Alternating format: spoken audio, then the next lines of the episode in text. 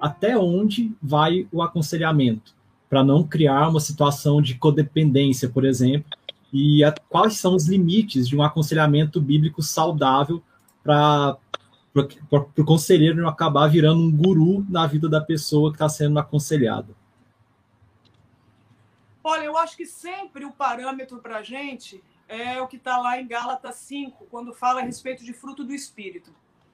Eu acho que aquilo ali é o, o que deve nortear a vida do cristão. A gente tem que almejar chegar naquele patamar de produzir o fruto uh, do Espírito. Entendendo que esse fruto, daí se a gente já volta agora, é, tenta fazer, digamos assim, é, vamos joga para o lúdico, tá? É, volta para João 15 e vê a questão da, da videira, a gente vê a figura do agricultor.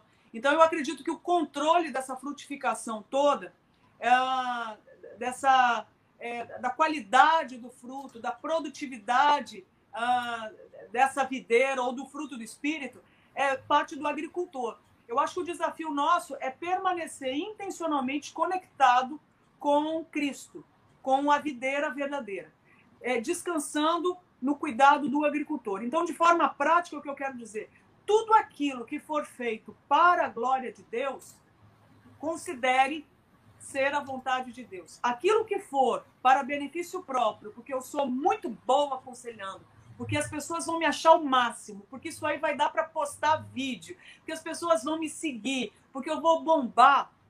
Olha, nós já entramos na carne, ainda que aparentemente boa, mas é carne.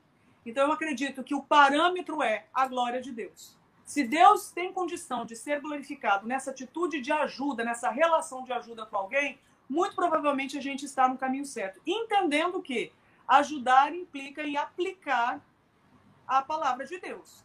Então, toda ajuda, do ponto de vista do aconselhamento, que vá além ou aquém daquilo que está escrito na palavra dele, não é aquilo que glorifica a Deus.